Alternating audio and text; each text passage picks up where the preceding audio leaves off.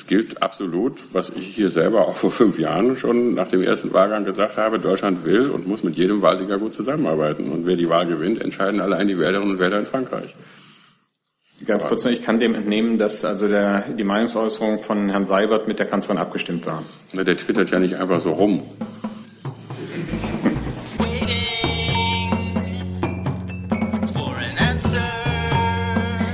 Herzlich willkommen, liebe Kolleginnen und Kollegen. Ich eröffne diese Regierungspressekonferenz, begrüße den stellvertretenden Regierungssprecher, Herrn Streiter, neben mir, sowie die Sprecherinnen und Sprecher der Ministerien.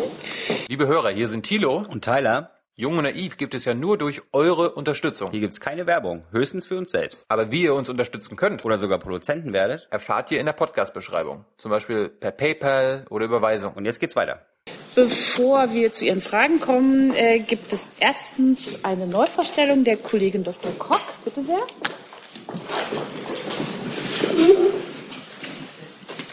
Ja, guten Tag. Mein Name ist Sonja Koch. Ich arbeite jetzt schon länger in der Pressestelle des Bundesministeriums des Innern ähm, und werde ab demnächst ganz bald ähm, auch hier in Rede und Antwort stehen. Der eine oder andere kennt mich ja jetzt auch schon vom Telefon. Vielen Dank. Ganz herzlich willkommen, Frau Koch. Danke, Dr. Koch. Danke. Wir freuen uns. Dann hat jetzt das Wort der stellvertretende Regierungssprecher. Bitte sehr, Herr Streiter. Ja, ich wollte noch was sagen zu der äh, zu, äh, zu dem Vorfall, wo der OSZE-Beobachter äh, getötet wurde. Die Bundesregierung erwartet von der russischen Führung, dass sie sich für eine sofortige und lückenlose Aufklärung des Vorfalls und die Bestrafung der Verantwortlichen einsetzt. Wie Sie wissen, haben sowohl die Bundeskanzlerin als auch der Bundesaußenminister bereits gestern auf das schreckliche Geschehen in der Ostukraine reagiert. Die Bundeskanzlerin sagte, die Nachricht vom Tod eines Mitarbeiters der Special Monitoring Mission der OSZE in der Ukraine erfüllt mich mit Trauer und Entsetzen. Unsere Gedanken sind bei den Angehörigen und allen Mitarbeitern der OSZE, die in der Konfliktregion ihren Dienst im Auftrag des Internet, der internationalen Gemeinschaft versehen. Den verletzten Mitarbeitern der OSZE, darunter eine Deutsche, wünschen wir schnelle und vollständige Genesung.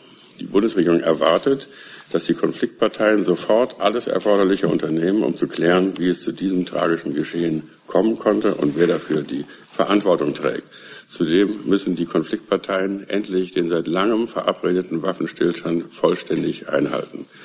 Dabei kommt den von Russland unterstützten Separatisten, die widerrechtlich und mit Gewalt Teile des ukrainischen Staatsgebiets besetzt halten, eine besondere Verantwortung zu. Diesen Appell an die Verantwortlichen kann ich von hier aus nur noch einmal unterstreichen. Vielen Dank. Gibt es dazu Nachfragen? Der Kollege Blank, bitteschön. Ja, Herr Streiter, ähm, was tut denn die Bundesregierung oder was wird die Bundesregierung tun, äh, wenn die Konfliktparteien dem nicht nachkommen und auch Russland dem nicht nachkommt? Ja. Soll ich? Ja. Bitte schön.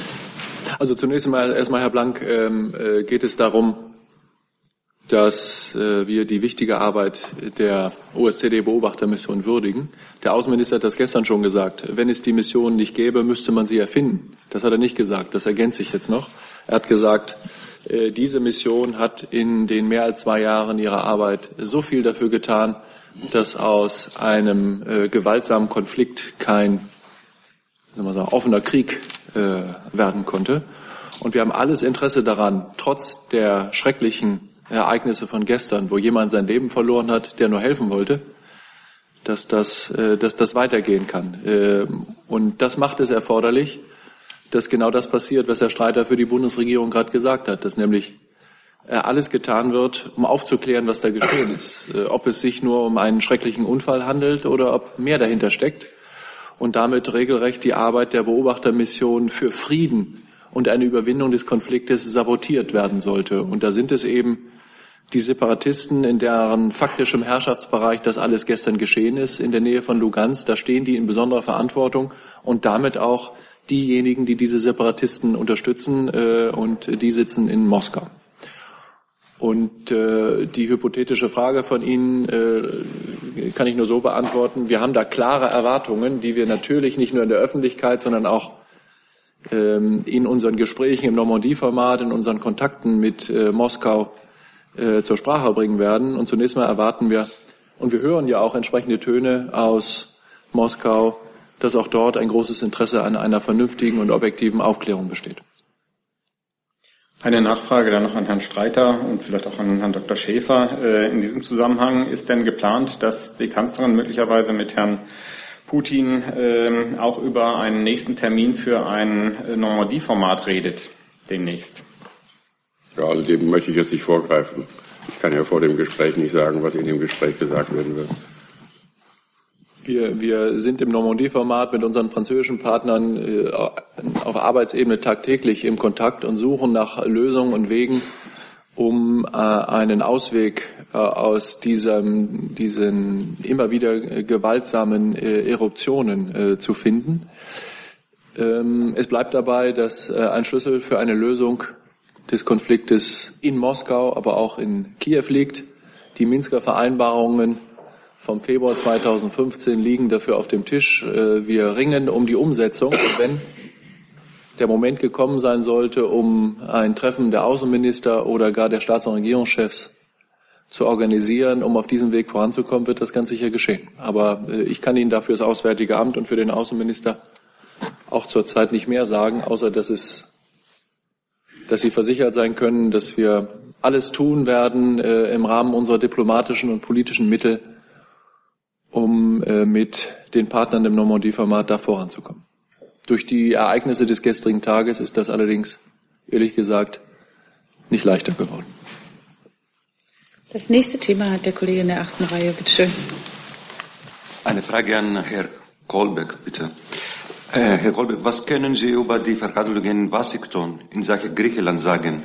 Gibt es immer noch Differenzen zwischen Berlin und IWF? Gibt es etwas Neues zu berichten? Ja, vielen Dank. Ähm, in Washington gab es am Rande ein Gespräch äh, zwischen dem Bundesfinanzminister und äh, Finanzminister Zakalotos. In den Sitzungen am Wochenende stand Griechenland aber nicht auf der Tagesordnung. Deswegen spielte das Thema da keine Rolle und ich kann Ihnen daher auch keine Neuigkeiten berichten. Also die zweite Programmüberprüfung läuft. Die Institutionen und Griechenland sind im Gespräch und da warten wir die Ergebnisse ab, die uns dann berichtet werden. Bitte sehr.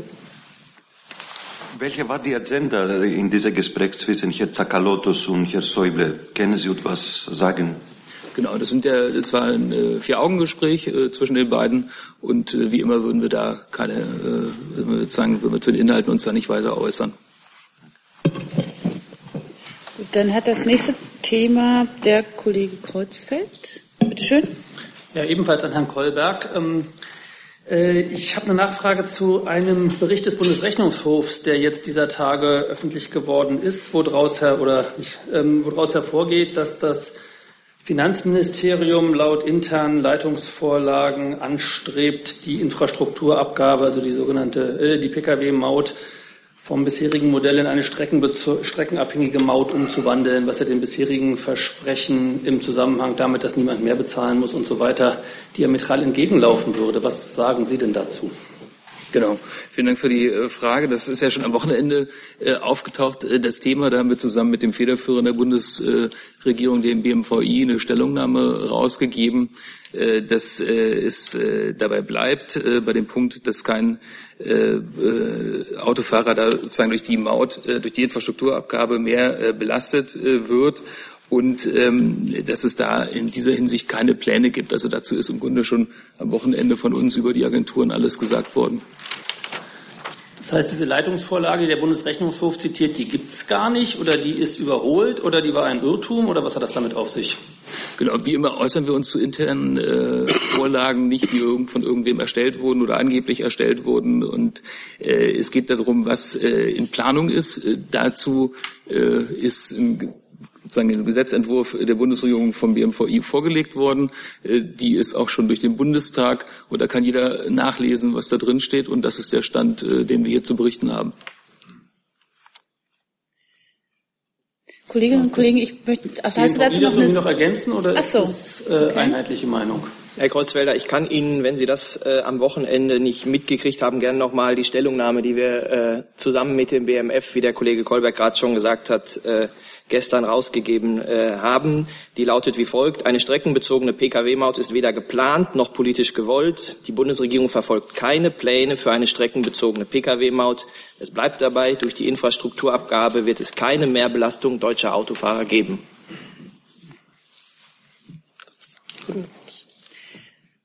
Gibt es zu diesem Thema noch Fragen?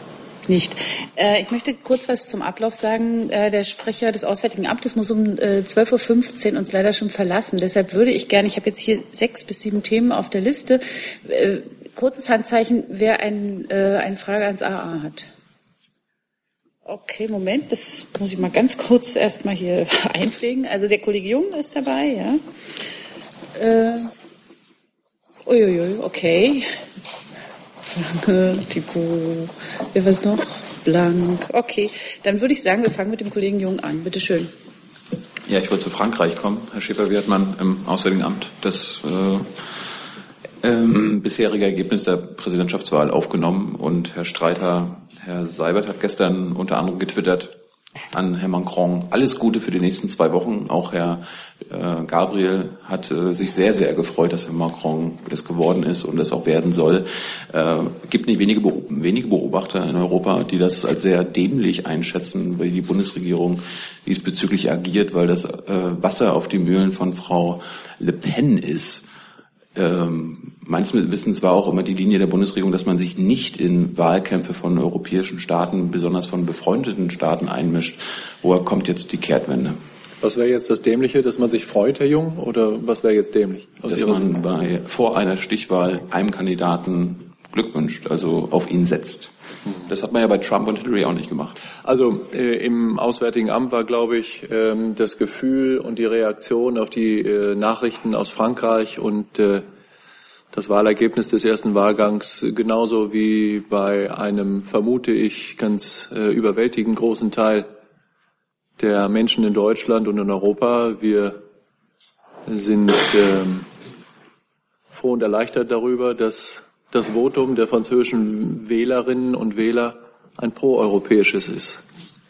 Wir haben äh, in den vergangenen Jahren, auch im letzten Jahr, manchen, manchen Schritt erlebt, zum Beispiel beim Brexit, den man interpretieren kann als eine Abwendung von Europa. Und die Sorgen und Nöte, die wir alle zusammen haben über die Zukunft unseres Kontinentes, über die Schicksalsgemeinschaft Europa, über den äh, Pluralismus, die Wertegemeinschaft und die kulturelle Vielfalt, in der wir gemeinsam in Europa zusammenarbeiten konnten, äh, da haben die französischen Wählerinnen und Wähler jetzt gestern ein klares Zeichen dagegen gesetzt. Und das ist etwas, worüber man sich äh, durchaus freuen kann. Ich finde das alles andere als dämlich, äh, sich über so etwas zu freuen, sondern ich finde ganz im Gegenteil, dass das etwas ist, äh, wo man mit allem Recht nicht nur erleichtert sein kann und sich auch freuen kann über dieses Zeichen der Französinnen und Franzosen gegenüber, gegenüber Europa. Und jetzt haben wir eine Situation, in der ein ähm, reformorientierter, proeuropäischer Politiker am Firmament des politischen Himmels Frankreichs erschienen ist in den letzten Jahren der seinen ähm, Wählerinnen und Wählern, der den Franzosen konkretes Angebot gemacht hat. Und ein Angebot, das vielleicht nicht zu 100 Prozent, aber doch in ganz äh, weitem Umfang und jedenfalls in seiner politischen Zielrichtung dem entspricht, was wir uns auch wünschen, nämlich eine gute Zukunft äh, Europas. Und dass der deutsche Außenminister, vielleicht auch andere außer aus der Bundesregierung sich dazu positiv äußern, äh, finde ich äh, gut und richtig. Und jetzt warten wir mal ab, was in den nächsten zwei Wochen geschieht. Die Meinungsumfragen, die ja bereits gestern Abend veröffentlicht worden sind, die es auch vorher schon gab, lassen hoffen und lassen erwarten, dass dieses gestrige Votum äh, der Franzosen auch das Votum in zwei Wochen sein wird. Und auch darüber haben wir dann hoffentlich Grund, uns äh, zu freuen. Da Sie mich angesprochen haben, kann ich nur sagen, ich habe gestern Abend mal auf Twitter geguckt und lese da Thilo Jung, Glückwunsch an Emmanuel Macron. Da wird er sich sehr gefreut haben. Ähm, Ich bin nicht Regierungssprecher, Herr Streiter. Ich sage, die äh, Präsidentschaftswahl in Frankreich ist selbstverständlich eine ureigene Entscheidung der Französinnen und Franzosen.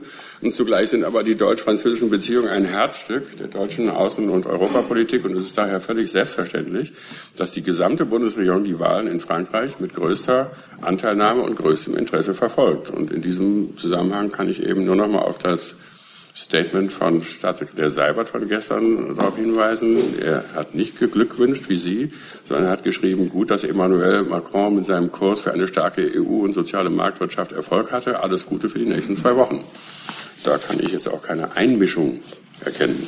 Ich schon. Herr Schäfer, ich meine, die Frage haben Sie vielleicht ein bisschen falsch verstanden. Ich habe nicht kritisiert, dass Sie sich für einen proeuropäischen Kandidaten freuen, sondern dass Sie das vor dem Duell zwischen Herrn Macron und Frau Le Pen tun, weil die kann äh, den deutschen Support, also den Support der Bundesregierung jetzt in ihrem Wahlkampf nutzen. Und Sie wissen, dass das äh, Wasser auf die Mühlen Ihrer Wähler ist. Tja, warten wir es doch erstmal ab. Also das sind äh, alles äh, Thesen, die Sie aufstellen, die können stimmen und können auch nicht stimmen. Die werden aber doch die Bundesregierung nicht davon abhalten können, äh, das äh, zum Ausdruck zu bringen, was sie für richtig und für angemessen hält. Nächste Frage dazu hat der Kollege Blank. Bitte schön. Ja, ich möchte da noch mal einhaken, Herr Streiter. In der Tat ist äh, die Diktion auch des Tweets von Herrn Seibert schon sehr auffällig, äh, auch nach einem ersten Wahlgang.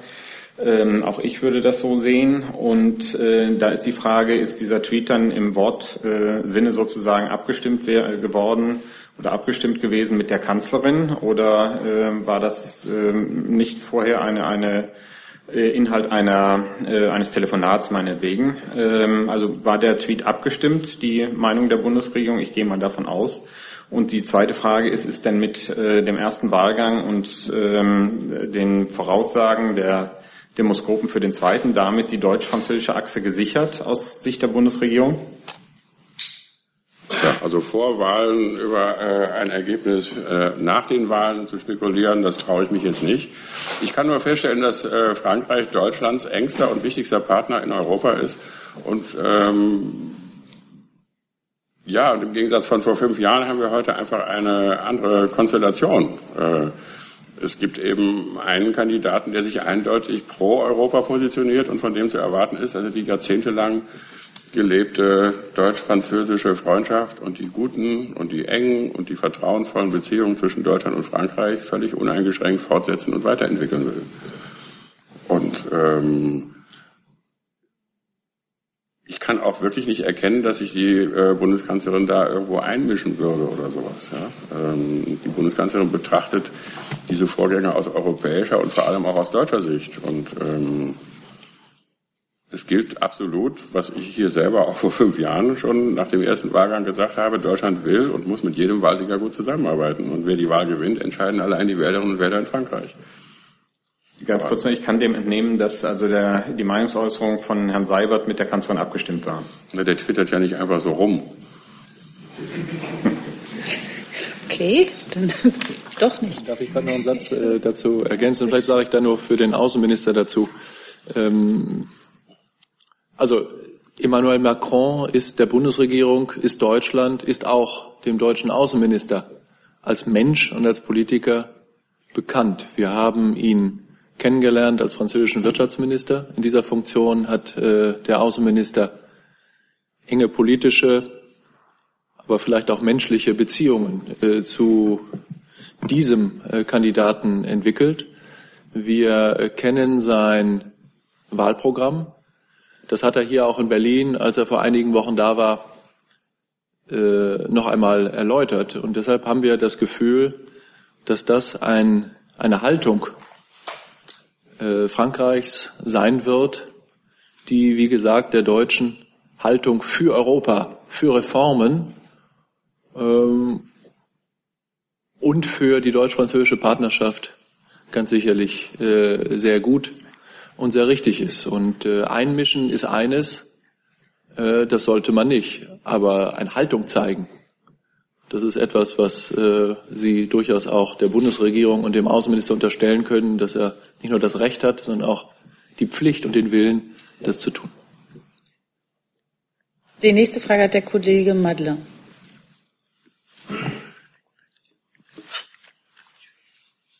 Habe ich das falsch gesehen? Sie wollten doch dazu eine Frage stellen, oder? Ja, okay, bitteschön. Ähm, Herr Streiter und Herr Schäfer, gab es äh, direkte Kontakt äh, zwischen der Bundeskanzlerin und der äh, Außenminister mit Herrn Macron seit gestern Abend? Und ähm, Herr Kolberg, äh, Herr Schäuble hatte sich äh, so persönlich geäußert, dass er, wenn er Franzose wäre, würde er für Macron abstimmen. Äh, gab es eine Reaktion vom Bundesfinanzminister? Oder gibt es eine heute? Also ich kann über einen direkten Kontakt nicht berichten. Ich weiß es schlicht nicht. Es geht mir genauso. Genau. Ich kann auch nichts berichten.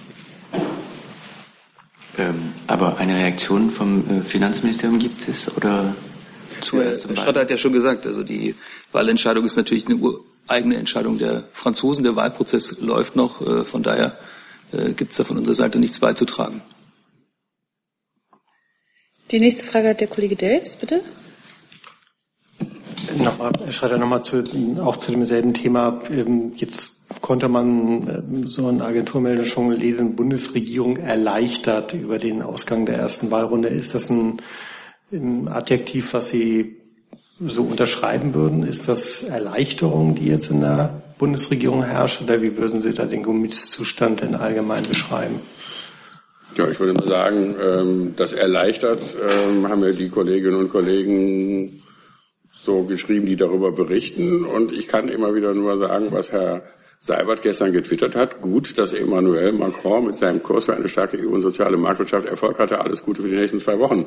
Also das können Sie jetzt emotional bewerten, wie Sie wollen. Ich lese daraus keine Empörung. Äh, die nächste Frage hat der Kollege Jessen. Eine Sekunde bitte. Falsch. So, jetzt bitte. Ja.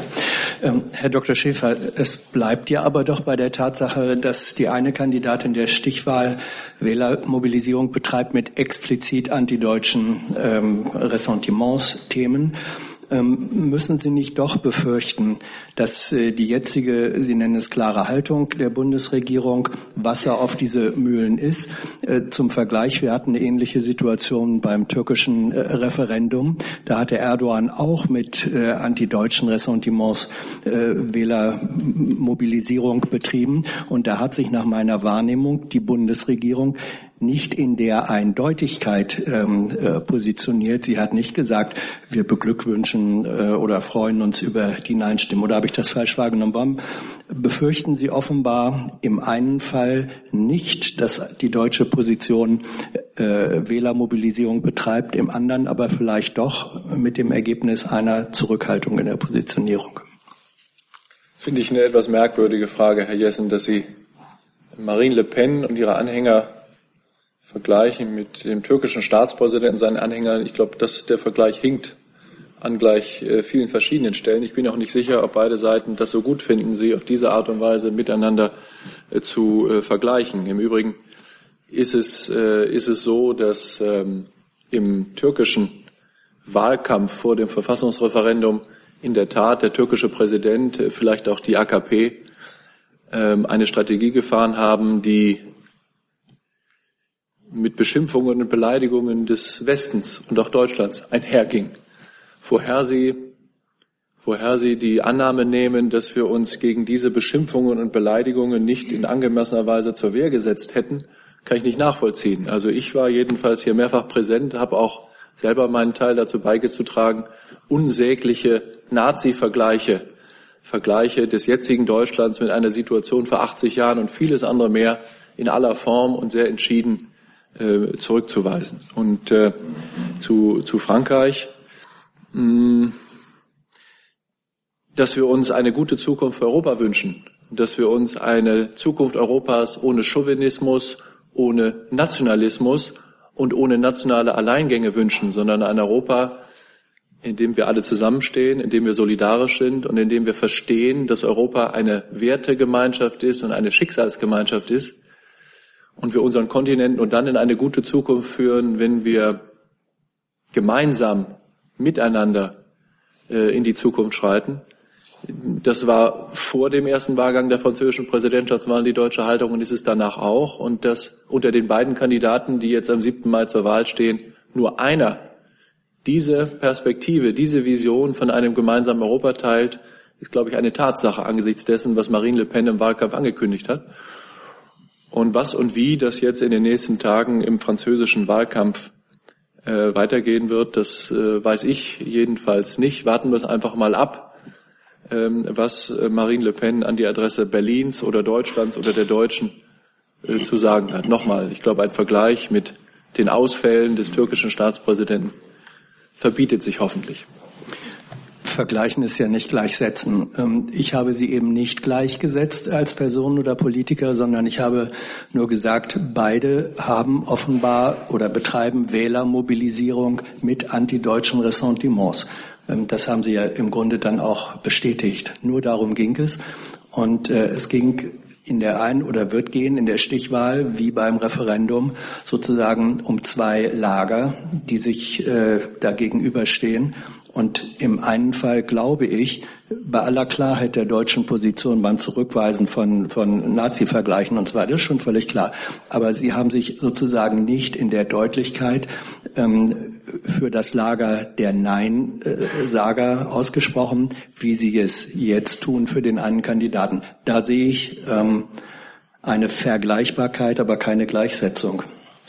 Na gut, äh, ich weiß nicht, ob das jetzt eine Frage war. Ich kann noch mal sagen, ich meine, das Ergebnis des, des, türkischen Verfassungsreferendums war eine knappe Mehrheit, jedenfalls nach dem vorläufigen Ergebnis der türkischen Wahlkommission fürs Ja. Wie man dann die Nein-Wähler beglückwünschen kann dafür, dass sie nicht die Mehrheit erreicht haben, ist für mich jetzt schwer nachvollziehbar. Die nächste Frage hat der Kollege Jolka. Ich habe noch eine Frage vorher. Ich habe Sie auf der Liste noch mit einem anderen Thema oder ist das okay? Bitteschön. Herr Streiter, nur äh, damit ich das ganz richtig verstehe. Also äh, die Kanzlerin hat sich nicht persönlich zu Wort gemeldet zu dem Ergebnis der gestrigen Wahlen und den Tweet von Herrn Seibert kann man als Ihre Meinung sozusagen äh, wiedergeben. Sehe ich das richtig? Es ist bisher jeweils noch nicht vorgekommen, dass Herr Seibert etwas getwittert hat, was gegen der Meinung der Kanzlerin nicht entspricht. Gut, aber sie selbst äh, hat sich nicht geäußert und wird auch. Mir ist nicht bekannt, nein. Gut, dann habe ich mit einem neuen Thema den Kollegen Thibault auf der Liste oder ist das auch zur Frankreich-Wahl? Das genau. Okay, bitteschön. Ähm, einige meiner Fragen wurden schon gestellt, aber noch eine versuche, eine versuche ich. Äh, Herr Streiter, Sie haben Ihre Äußerungen von vor fünf Jahren zitiert, wo Sie, äh, glaube ich, sagten, äh, die Bundesregierung wird mit der, mit dem Präsidenten äh, umgehen müssen, äh, der sich, den sich die Franzosen aussuchen. Ähm, mittlerweile hat man dieses Jahr eine andere Konstellation. Würden Sie trotzdem das wiederholen oder stufen Sie Marine Le Pen anders ein als möglicherweise jemand, der äh, demokratische Rechte, Freiheitsrechte in Frage stellt und außerhalb des äh, üblichen politischen Rahmens steht? Das werde ich mit Sicherheit nicht tun, denn das wäre eine Einmischung. Und ähm, es gilt natürlich generell für alle Staaten dieser Welt, dass wenn die Bürger in einer demokratischen Entscheidung äh, sich für einen Regierungschef oder einen Präsidenten entscheiden, äh, wir damit leben werden ja? und müssen. Dann ist auf meiner Liste jetzt der Kollege Lange mit einem neuen Thema. Ist das soweit korrekt? Sehr gut, ne? Dann bitteschön. Also ein neues Altes an Herrn Dr. Schäfer. Ich weiß nicht, ich hätte gern gewusst, wie sich, also Stichwort Iran, Iran Atomabkommen, äh, wie Sie die Äußerung von Herrn Tillerson bewerten. Da habe ich noch nichts zu gefunden. Wenn sich der Minister sich schon geäußert haben, dann können wir es ja abkürzen, aber sonst hätte ich gerne noch eine Sie meinen die, Sie meinen die Äußerung, Herr Lange, aus der letzten Woche richtig. über die Rolle Irans äh, genau. in der Region. Ja. ja. Also ich kenne auch keine Äußerung äh, des Außenministers. Äh, selber habe ich, glaube ich, dazu auch nicht Stellung genommen. Also das Thema äh, Iran ist äh, wichtig für die ganze Region des Nahen und Mittleren Ostens. Äh, da teilen wir absolut die Einschätzung der neuen amerikanischen Administration und des amerikanischen Außenministers. Wir sind äh, froh darüber, dass ähm, die amerikanische Administration unsere Einschätzung teilt, dass äh, der Iran in vollem Umfang die Vereinbarungen vom 14. Juli 2015 einhält, die Vereinbarungen über das, das iranische Atomprogramm. Wir teilen darüber hinaus die Einschätzung, dass der Iran keine konstruktive Rolle in der Region spielt. Das sehen wir insbesondere in Syrien, aber nicht nur in Syrien. Wir sehen das auch im Jemen. Und äh, deshalb stehen wir mit der amerikanischen Administration zu diesem Thema in engem Austausch. Das sind auch Themen, die der politische Direktor des Auswärtigen Amtes immer wieder mit seinem Amtskollegen im State Department äh, aufnimmt. Auch darüber hinaus gibt es dazu äh, Kontakte auch auf der politischen Ebene. Und worum es um uns geht, ist, dass wir glauben, dass es möglich ist, jedenfalls versucht werden muss, mit dem Iran, der ja selber zurzeit in einer schwierigen innenpolitischen Lage wegen des Präsidentschaftswahlkampfes ist, äh, das Gespräch zu führen über seine eine möglichst vernünftige und konstruktive Rolle in der äh, Region. Das wollen wir versuchen. Und ähm, das ist auch sagen das Leitmotiv unserer Gespräche mit der amerikanischen Administration über dieses Thema. Gibt es zu diesem Thema noch weitere Fragen? Kollegin zu diesem Thema? Bitte schön. Ich hatte Sie so verstanden, dass Sie da, dass es gar keine Meinungsdifferenzen gibt zwischen der deutschen und der amerikanischen Regierung. Ich meine, Herr Tillerson hat deutlich gesagt, dass der Deal, dieses äh, Atomabkommen mit dem Iran gescheitert sei und äh, dass das Abkommen nicht das Ziel erreiche, die Iraner von Atomwaffen abzuhalten.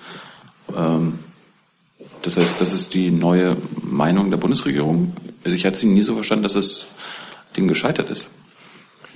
Also die, die Äußerungen, die Sie mir da äh, vorhalten, die äh, kenne ich nicht. Ich kenne Äußerungen des amerikanischen Außenministers. Ich kann das nur noch mal wiederholen, bei denen er ausdrücklich sagt, wie wir das sehen, wie die internationale Atomenergiebehörde, wie auch die anderen Partner der E3 plus 3 es sehen, dass der Iran sich in vollem Umfang an die Vereinbarung aus dem aus der äh, von von äh, Wien vom 14. Ähm, äh, vom, von, aus Genf vom 14. Ähm, Juli 2015 äh, hält, dass die Amerikaner darüber hinaus der Auffassung sind, dass die Rolle des Iran keine konstruktive in der Region ist. Ich kann nur noch mal wiederholen. Das teilen wir. Ich glaube nicht, dass die Einschätzung der amerikanischen Seite darin besteht, dass es gescheitert wäre, die Iraner von ihrem Atomprogramm ab, abzubringen. Das äh, widerspricht der amerikanischen Einschätzung, dass ähm, der Atomdeal funktioniert. Aber wie äh, es äh, in der Region und mit, dem, äh, und mit dem Iran weitergeht, ist für uns äh, schwer vorherzusagen. Wir sollten oder wir sind, glaube ich, ganz gut beraten, jetzt zunächst erstmal abzuwarten, wie die Präsidentschaftswahlen ausgehen. Wir äh, hoffen darauf, dass es ein Ergebnis geben wird, das eine neue politische Führung des Iran ergibt, jedenfalls in dem Teil, der wählbar ist, in diesem etwas schwierigen und komplizierten System äh, des, äh, des Islam, mit dem wir äh, reden können, mit dem man sprechen kann äh, und mit dem sich auch äh, Verhandlungen führen lassen. Und ich äh, denke, dass das auch der amerikanische Ansatz ist. Wen favorisieren Sie im iranischen Wahlkampf? Ich meine, Im Französischen wissen Sie es ja auch.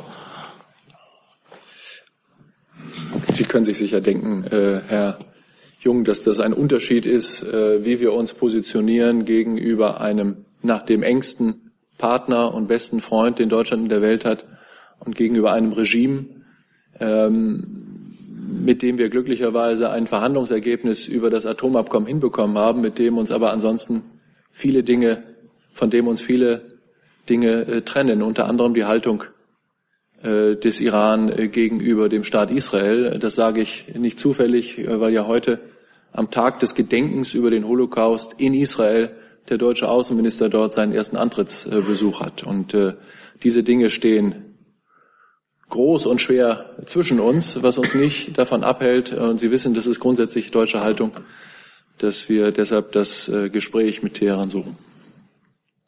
Gibt es zu diesem Thema noch Fragen? Zu dem Kollege Jessen, bitte. Ja, Entschuldigung, ähm, das schnelle Googeln bringt das Ergebnis, ähm, Herr Dr. Schäfer, dass am vergangenen Donnerstag gemeldet wurde, äh, Rex Tillerson habe entgegen seiner von Ihnen zitierten früheren Äußerungen ähm, das Atomabkommen äh, als gescheitert bezeichnet, weil Sie eben sagten, Sie würden eine solche Äußerung nicht kennen. Mindestens in der Presse taucht Jetzt dieser Begriff als Zitat auf. Deshalb habe ich sie selber auch noch nicht äh, zur Kenntnis genommen. Ich mache das nachher gerne, Herr Jessen, aber es ändert überhaupt nichts an dem, was ich äh, zuvor gesagt hätte. Gut, dann ist jetzt der Kollege Blank mit einem neuen Thema dran. Bitte schön. Ja, Streiter, morgen kommt die First Daughter nach Berlin, Ivanka Trump. Welche Erwartungen hat denn die Bundeskanzlerin an äh, ihr Treffen bzw. an den gemeinsamen Auftritt mit Frau Trump? Und was bedeutet das? Äh, welche Rolle spielt dieses Treffen für die deutsch-amerikanischen Beziehungen? Wow. Ähm, sie treffen zusammen. Sie treffen sich ja nicht unter vier Augen, sondern sie treffen zusammen und ähm, ähm, die Bundeskanzlerin und die Bundesregierung ähm, haben deshalb ein großes Interesse an, diesen, an dieser Begegnung, die eine größere Begegnung ist. Es ist ja nicht nur Frau Trump da, sondern sind auch noch andere da. Das ist halt ein äh, Treffen im Vorfeld der, äh, des G20-Gipfels in, in Hamburg. Es ist Teil des Gesellschaftendialogs und ähm, deshalb misst die Bundeskanzlerin dem eine große Bedeutung bei. Aber äh, ein Teil Ihrer Antwort ist ja schon interessant. Also es gibt kein bilaterales Treffen der Kanzlerin mit Ivanka Trump dann im Laufe des Tages oder am nächsten Tag. Das weiß man nie, aber es ist auf jeden Fall nicht fest geplant und ähm, ähm, ich kann da auch gleich mal nochmal aufräumen mit einem äh, mit einer nicht ganz richtigen Information, die immer durch alle Zeitungen geistert und auch durch die Agentur. Und die Bundeskanzlerin hat sie nicht eingeladen, sondern es hat der Verband Deutscher Unternehmerinnen und der Deutsche Frauenrat eingeladen. Daran ist die Bundesregierung vielleicht nicht ganz unschuldig, weil es in Washington da ja eine angenehme Gesprächssituation gab und äh, es den Wink gab, aber formell einladender ist nicht die Bundeskanzlerin. Und dann noch eine Nachfrage an Herrn Dr. Schäfer, weil das Protokoll möglicherweise bei Ihnen bekannt ist. Wissen Sie zufällig, ähm, ob die First Daughter mit äh, Air Force One an, anreist und ähm, wie lange sie insgesamt in Deutschland bleibt? Also morgens äh, an, abends wieder zurück oder? Ich weiß es nicht. Schade. Finde ich auch. Wir werden es erfahren. Äh, dann hat das nächste Thema der Kollege Kreuzfeld. Bitte schön. Ja, noch einmal Herrn Kolberg, aber zu einem anderen Thema. Ähm, die Bildzeitung berichtet, dass der türkische Vizeregierungschef und Finanzminister Simsek um deutsche Wirtschaftshilfe wirbt und unter anderem am Rande des äh, Treffens in Washington darüber gesprochen sein soll, gesprochen worden sein soll beim Finanzministertreffen äh, und dass da auch eine konstruktive Atmosphäre wohl geherrscht habe und er sich äh, den Wunsch ausgedrückt habe, zur Normalität in den Beziehungen zurückzukehren. Da würde mich interessieren, wie die Bundesregierung darauf geantwortet hat und ob für Sie eigentlich das Thema Dennis Yücel bei dieser Frage Normalität der Beziehungen zur Türkei irgendeine Rolle spielen würde. Ja, vielen Dank für die Frage. Äh, Sie sagen ja selbst, äh, also mir ist selber das Treffen nicht äh, bekannt. Sie sagen ja selber, es soll am Rande nach entsprechend der Berichterstattung stattgefunden haben und zu Gesprächen am Rande, wie auch zu dem anderen Gespräch, das wir ja vorhin schon hatten, nehmen wir keine Stellung. Können Sie dann theoretisch unabhängig von dem Gespräch sagen, ob von einem möglichen Gespräch sagen, ob, eine, ob Sie Wirtschaftshilfe für die Türkei in der derzeitigen Situation offen gegenüberstehen würden? Also wir hatten das Thema ja hier äh, schon häufiger, wo es auch um die Frage wirtschaftliche Zusammenarbeit äh, mit der Türkei äh, ging. Da gibt es keinen neuen Stand. Hm, wenn ich den alten jetzt nicht kenne, können Sie ihn in einem Satz nochmal für mich zusammenfassen? Der, äh, also Sie können gerne in den Protokollen äh, nachlesen, es ist dann nochmal ausführlicher, aber äh, der Minister hat sich äh, zu dem Punkt geäußert, dass er immer in der jetzigen Lage schwierig findet, da die Zusammenarbeit voranzutreiben. Zu diesem Thema hat eine, eine Frage der Kollege Jung, bitte. Herr Schäfer, das italienische Außenministerium hat heute gemeldet, dass äh, der italienische Journalist aus türkischer Haft entlassen worden ist. Darum jetzt meine Frage, was macht dann der deutsche Journalist Yücel. Gibt es da was Neues in Sachen konsularische Betreuung, nicht nur für ihn, sondern auch die jetzt noch anderen vier deutsch-türkischen Inhaftierten? Ja, wir freuen uns äh, darüber, dass äh, tatsächlich der italienische Journalist nach einer langen und schwierigen Zeit äh, in Haft tatsächlich freigelassen worden ist. Das ist gut und wir freuen uns für ihn und wir freuen uns für die italienische Regierung. Ähm, allerdings liegt der Fall und die Vorwürfe, die ihm gemacht worden sind, da geht es ja im Wesentlichen um illegale Einreise aus Syrien in die Türkei. Eine Fallkonstellation, die wir in anderen deutsch-türkischen Fällen in den letzten Jahren ganz häufig äh, auch schon hatten, um ganz andere äh, strafrechtliche Vorwürfe als im Fall Yücel. Deshalb fürchte ich, so schön das auch wäre, dass es da keine Querverbindung gibt oder Synergieeffekte oder so etwas gäbe, die den, eine Lösung des Falles Yücel leichter machen würden. Ich habe äh, Ihnen keinen neuen Stand anzubieten. Äh, lieber Jung, wir sind äh, an dem Thema dran und zwar tagtäglich äh, und auf jeder Ebene. Und wir haben es mit äh, einer türkischen Regierung zu tun, die die Unabhängigkeit der Justiz vorschützt, ähm, die es im Bereich der konsularischen Betreuung gar nicht gibt. Das ist eine administrative politische Entscheidung durch die türkische Regierung und sie dennoch verweigert. Was hat die Bundesregierung denn seit dem Referendum bezüglich äh, der konsularischen Betreuung unternommen? Naja, die ähm, Bitte und der dringende Wunsch und die Aufforderung, uns äh, eine erneute konsularische Betreuung möglich zu machen, ist äh, anhängig gemacht und wird regelmäßig regelmäßig nachgefragt. Die türkische Seite weiß äh, aus vielen Quellen und durch viele Kontakte, wie wichtig, wie wichtig uns das ist. Dann ist der Kollege Lange mit einem neuen Thema dran. Eine Frage ans Finanzministerium zum Thema Mehrwertsteuer. Herr Kolbeck, Herr Spahn hat sich dahingehend geäußert, man könne Ausnahmetatbestände abschaffen und die Mehrwertsteuer, also den allgemeinen Satz, senken. Da hätte ich gerne gewusst, äh, wie weit die Pläne im Finanzministerium dazu schon gediehen sind. Danke. Also Sie beziehen sich da auf eine Vorabmeldung äh, der, einer Zeitschrift, die ein Interview äh, geführt hat. Äh, wenn Sie sich das Interview selbst angucken, äh, dann wird das da in einen anderen äh, Kontext gestellt. Also in dem Interview wendet sich Herr Spahn gegen Forderungen nach übermäßiger Vereinfachung. Er weist äh, darauf hin, dass aus solchen Vereinfachungen soziale Unwuchten folgen können. Und dann gibt es wohlgemerkt in Frageform eine skizzenhafte Überlegung zur Mehrwertsteuer, die in den nächsten Jahren diskutiert werden könnten. So heißt es da. Also von daher gibt es keine aktuellen Pläne. Dann ist der Kollege Jung mit einem weiteren Thema dran, bitte. Ich wollte zu Afghanistan kommen. Ähm, bei einem oh, es ist knapp. Sie, Sie, richten ja wahrscheinlich Ihre Frage ans Auswärtige Amt. Auch. Weil ich hatte das vorher gesagt. Also ja. wir, wir, schauen mal, dass wir das jetzt noch hinkriegen, aber ich, ich weiß nicht, wie. Ich hatte an Herrn Land Fragen, aber wenn Herr Schäfer noch was ergänzen möchte, gerne. Okay. Ähm, beim Taliban-Angriff äh, Taliban am äh, Freitag in Masar el-Sharif sind vermutlich mehr als 140 Soldaten der afghanischen Armee ums Leben gekommen. Ähm, das war der wahrscheinlich schlimmste Angriff der Taliban seit 2001. Ähm, was bedeutet dieser Angriff für das weitere Vorgehen der Bundeswehr und der Bundesregierung in Afghanistan, Land? Und zur Vollständigkeit, war die Bundeswehr in irgendeiner Form an der Hilfe für die Afghanen beteiligt, zum Beispiel mit Rettungshubschraubern oder Sanitätern? Ja, fange ich vielleicht mal mit der zweiten Frage an. Deutsche Soldaten waren zu keinem Zeitpunkt beteiligt oder dort betroffen. Ähm, am Freitag ist es so, dass wir dort auch keine Ausbildung vor Ort geleistet haben. Also insofern war das ein ganz klarer Angriff gegen die afghanischen Streitkräfte, der dort gelaufen ist. Ähm, für das Engagement in ähm, Afghanistan, dazu hat sich ja auch die Ministerin gestern nochmal ähm, zu eingelassen. Ich kann Sie vielleicht nochmal den Satz auch zitieren. Der Anschlag bestärkt uns in der Entschlossenheit, die afghanische Bevölkerung weiter darin zu unterstützen, eigene Sicherheitskräfte in ihrem Land auszubilden und dem Terror die Stirn zu bieten.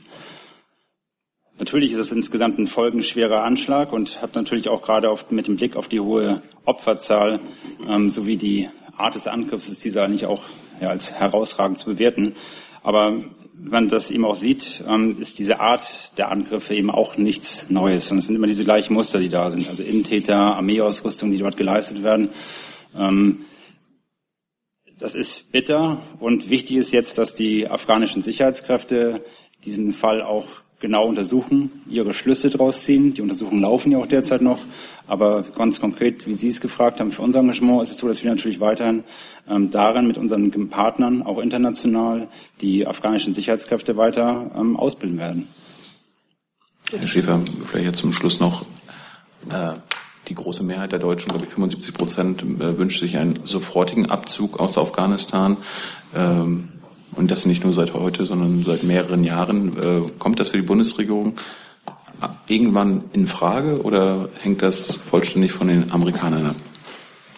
Nein, das hängt nicht von den Amerikanern ab, sondern das hängt von der Lage vor Ort ab. Wir stehen im Wort gegenüber der internationalen Staatengemeinschaft und wir stehen im Wort gegenüber der, äh, Entschuldigung, der afghanischen Regierung und afghanischen Staatsführung, dass wir nicht einfach das äh, Weite suchen, sondern dass wir uns mit äh, den Mitteln der Entwicklungspolitik, der politischen und wirtschaftlichen Zusammenarbeit, aber eben auch mit den Mitteln äh, des Einsatzes der Bundeswehr und äh, deren Beteiligung an äh, Ausbildung der afghanischen Streitkräfte unseren Beitrag dazu leisten, dass das Land eine Chance bekommt, stabil zu werden und auf die Füße zu kommen. Das ist im Übrigen im ureigenen, ureigenen Interesse Deutschlands, weil ja der Grund für die internationale Intervention in Afghanistan nach 9-11 im Jahr 2001 darin zu suchen war, dass ähm, Afghanistan ein Tummelplatz geworden war für äh, islamistische Terroristen, die von dort aus ihr Unwesen in der ganzen Welt getrieben haben. Dass Afghanistan wieder in eine Situation zurückgerät, in der so etwas passieren kann, kann nicht in unserem Interesse sein. Und äh, Deutschland ist bereit, da Verantwortung zu übernehmen, um genau das zu verhindern. Und das gelingt uns nur, wenn wir ein stabiles Staatswesen, eine stabile Gesellschaft äh, zu schaffen, uns beteiligen. Und das tun wir mit äh, ganz viel Engagement und vor allen Dingen mit großer Unterstützung und im Geleitzug mit vielen anderen Staaten in der Staatengemeinschaft. Das nächste Thema hat der Kollege Blank. Anderes Thema. Nochmal Herr Streiter. Ähm, Herr Seehofer ist ja bekanntermaßen als äh, CSU-Chef und bayerischer Ministerpräsident eine wesentliche Säule der Bundesregierung hier als kleiner Koalitionspartner. Betrachtet denn die Kanzlerin äh, seine Ankündigung weiterzumachen als Parteivorsitzende und Ministerpräsident als stabilisierenden Faktor für die Bundesregierung? Dazu werde ich Ihnen gar nichts sagen. Das bezieht sich ja auch hauptsächlich auf Bayern. Ich habe ja versucht, einen äh, Konnex herzustellen zur Bundesregierung. Ja, das war ein schöner Versuch, aber ich falle nicht drauf rein. Gut, dann äh, habe ich jemanden vergessen von meiner Liste vorhin. Das ist nicht der Fall. Ich, Sie stehen gar nicht auf meiner Liste, Kollege Jung. Sie, Sie, okay, dann machen wir ein letztes Thema, bitteschön. Liebe Hörer, hier sind Thilo und Tyler. Jung und Naiv gibt es ja nur durch eure Unterstützung. Hier gibt's keine Werbung, höchstens für uns selbst. Aber wie ihr uns unterstützen könnt oder sogar Produzenten werdet, erfahrt ihr in der Podcast-Beschreibung. Zum Beispiel per PayPal oder Überweisung. Und jetzt geht's weiter. Äh, ich habe nochmal ein, eine Frage ans Justizministerium zu Ihrem äh, Netzwerkdurchsetzungsgesetz. Können Sie uns ähm, beispielhaft vielleicht strafbare Falschnachrichten, die sich in den letzten Monaten in Deutschland ergeben haben, nennen? Das kann ich kurz beantworten. Nein, das ähm, werden wir nicht, weil wir keine konkreten ähm, Äußerungen in den sozialen Netzwerken juristisch bewerten. Warum nicht? Wir bewerten Sie wollen, keine Sie einzelnen, genau das wir äußern uns ja nicht zu Einzelfällen und wir bewerten auch keine einzelnen Äußerungen. Kennen Sie solche Äußerungen? Und ich habe äh, Ihre Frage beantwortet. Nö. Gut, ich glaube, das werden wir jetzt nicht abschließend klären. Dann äh, vielen Dank erstmal. Ich beende diese Regierungspressekonferenz, wünsche allen einen schönen Tag. Um 13 Uhr geht es hier weiter.